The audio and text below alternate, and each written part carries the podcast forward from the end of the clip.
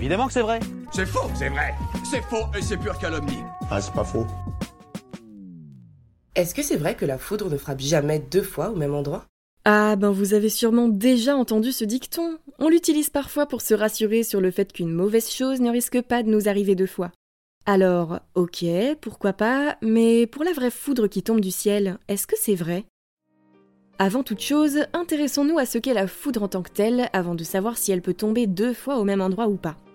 Alors, la foudre, c'est un phénomène naturel de décharge électrique qui se produit à partir de nuages que l'on appelle des cumulonimbus.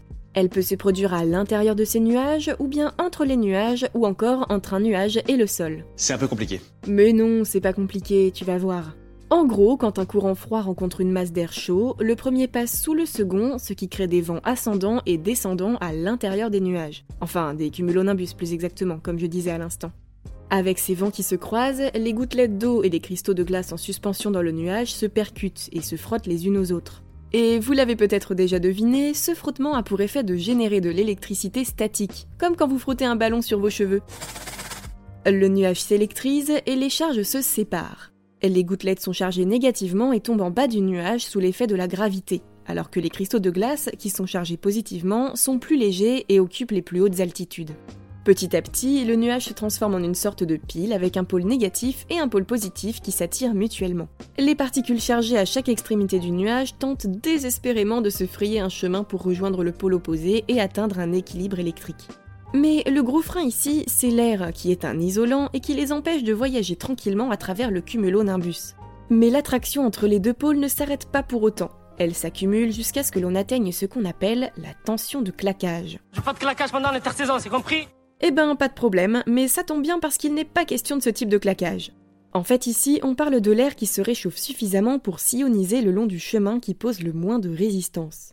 Le canal ionisé ainsi formé porte un nom, c'est le plasma. Ce plasma, c'est l'éclair de lumière impressionnant qu'on peut observer pendant une tempête qui s'accompagne d'un claquement sonore sourd, autrement dit, le tonnerre. Et c'est via ce chemin que les particules voyagent entre les deux pôles qui se rééquilibrent. Donc, pour récapituler, un courant d'air chaud se superpose à de l'air froid dans le ciel en créant des vents ascendants et descendants. Ces vents amènent les gouttes d'eau et les cristaux présents dans le nuage à se charger en électricité statique.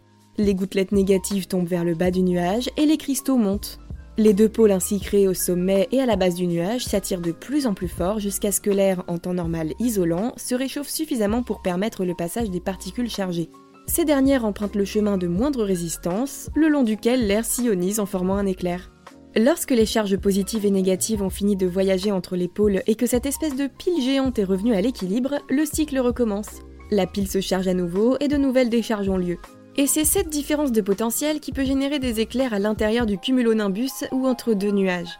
C'est rien, c'est qu'un petit nuage. Euh, un petit nuage, pas si petit que ça en fait. Parce qu'il faut savoir que ces cumulonimbus peuvent être épais de plusieurs kilomètres. Ça fait peur. Mais non, faut pas avoir peur. Alors, c'est vrai que c'est arrivé quelquefois qu'un éclair frappe un humain, un bâtiment ou encore un arbre qui peut d'ailleurs prendre feu. Il paraît même qu'un certain Roy Sullivan aurait été frappé sept fois par la foudre au cours de sa vie. Mais de manière générale, c'est quand même assez rare que la foudre fasse de gros dégâts. Par contre, il faut quand même savoir que la foudre frappe la surface de la Terre environ 5 millions de fois par jour. Ouais, 5 millions vraiment. Oh là là, c'est énorme. Ah bah oui, c'est énorme, surtout que pour que vous vous rendiez compte, si on prend uniquement la France, en une année, il y a un peu plus de 500 000 coups de foudre qui tombent, ce qui fait environ un éclair par kilomètre carré. Bon, et au final, si la foudre tombe autant de fois que ça, est-ce qu'elle n'est vraiment jamais tombée deux fois au même endroit comme dit le dicton? Ben en fait, si, et ce n'est pas du tout un cas rare. Au contraire, en vérité, ce sont généralement les mêmes endroits qui sont ciblés. Quelle étrange coïncidence. Non, non, ce n'est pas du tout une coïncidence, ni même un étrange hasard. Déjà, comme on l'a dit, les particules voyagent le long du chemin de moindre résistance et peuvent frapper à plusieurs reprises le long de ce chemin en l'espace d'un court instant, en profitant de ce que l'air soit encore assez chaud pour s'ioniser facilement.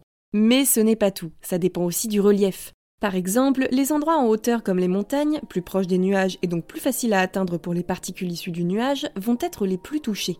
Ce sera pareil pour tout ce qui forme une pointe, ça attire considérablement la foudre, comme la flèche d'une église ou encore un arbre. Et ça marche évidemment encore mieux si l'objet ou le relief en question est conducteur, comme le corps humain qui contient de l'eau par exemple. Faut lui mettre une semelle? Et non, les semelles en caoutchouc ne vous protégeront pas contre les éclairs naturels.